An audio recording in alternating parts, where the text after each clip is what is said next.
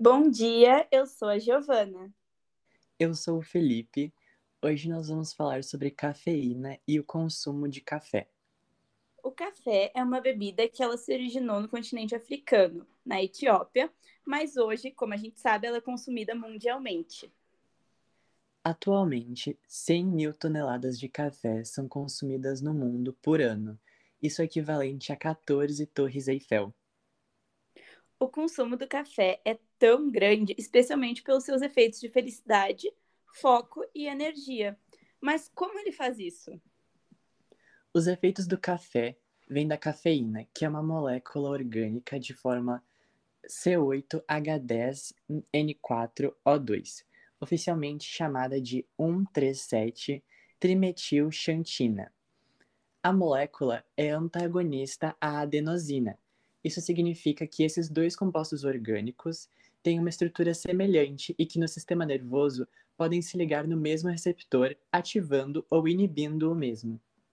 A adenosina, de fórmula C10H13N5O4, é produzida na quebra da adenosina trifosfato, que é a ATP, reação que produz a energia do trabalho celular. Portanto, ela é o produto da reação e tem seus receptores específicos no córtex cerebral, nos quais a molécula induz sensação de sono e diminui a atividade corporal. Já a cafeína, por sua semelhança estrutural com a adenosina, pode se ligar nos mesmos receptores, mas dessa vez inibindo os mesmos.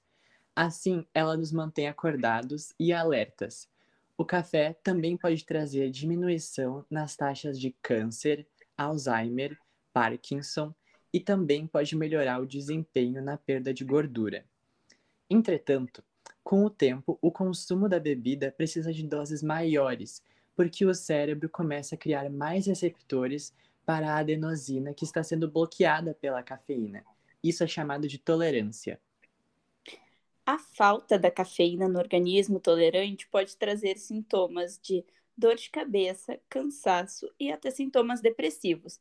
Mas os efeitos colaterais dessa falta de café passam com o tempo, pois o excesso desses receptores para adenosina some e o sistema nervoso volta ao normal.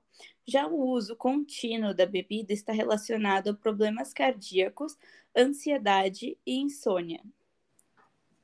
A cafeína é como muitas outras drogas, tendo seus aspectos positivos e negativos, e até é possível morrer por overdose de cafeína, tendo que ingerir uma quantidade muito grande da bebida, já que é uma droga fraca.